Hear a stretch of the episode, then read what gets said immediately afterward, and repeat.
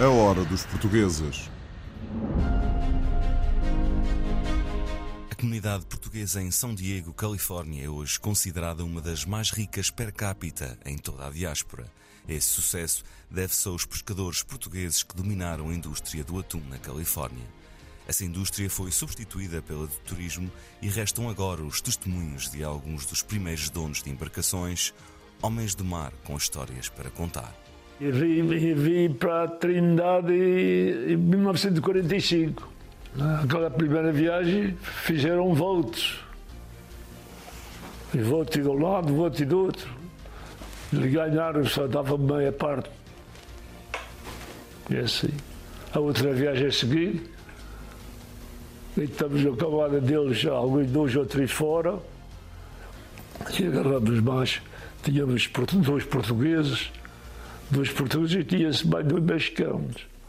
Esses já mergulhavam para apanhar as pegas, que eram águas frias. Quando eu conheci o Arthur, hum, foi em 85, nós casamos em 86, ele estava a pescar, continuou a pescar, hum, fez bem. Depois esses barcos começaram a vender os barcos, ele depois teve a oportunidade de ir para o, para o México.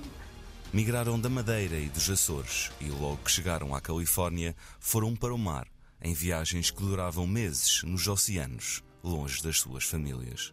Ficamos já mais ou menos completos, bons, e não para, completar, para acompanhar- acompanhar os outros barcos. Para cozer rede, para mergulhar. Tinha e tinha mais um amigo português que trabalhava, era comigo a mergulhar. Tinha mais dois, era dois galgos, dois para baixo, dois para cima, essa coisa toda.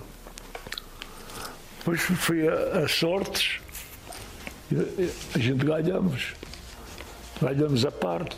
Ele sempre ia no helicóptero ver o peixe, porque ele achava, tinha boa vista e via, e ele gostava muito de participar nessa parte. Muitos, eh, eu não sei de muitos, mas alguns nem sequer queriam ir no helicóptero.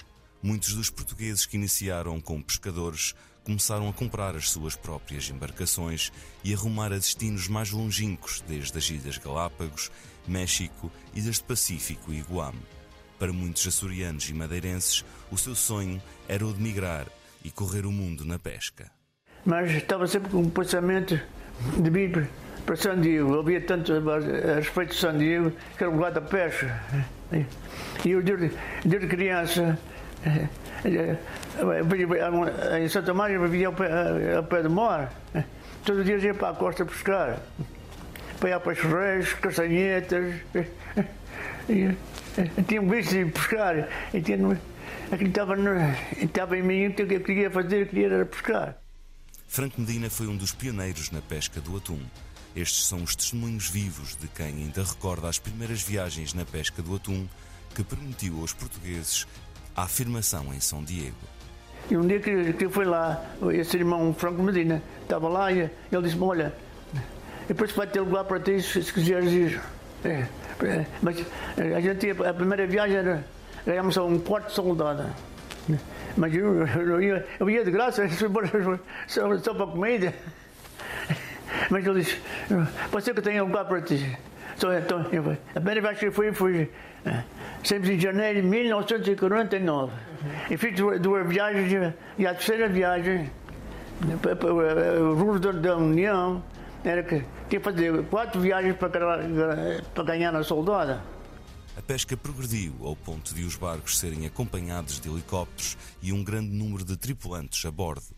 Mesmo com todo o sucesso na assimilação na Califórnia, os portugueses nunca deixaram de regressar ao seu país. Fomos sempre aos Açores, íamos sempre, fomos há alguns 10 anos, talvez a seguir, todos os anos. Ao Faial sempre, à Madeira nem, nem sempre. Mas gosto muito da Madeira. Vamos lá e ficava e no, e no Faial, no Pico. Gente sempre tem viajado. As lendas vivas da pesca do atum em São Diego, Califórnia.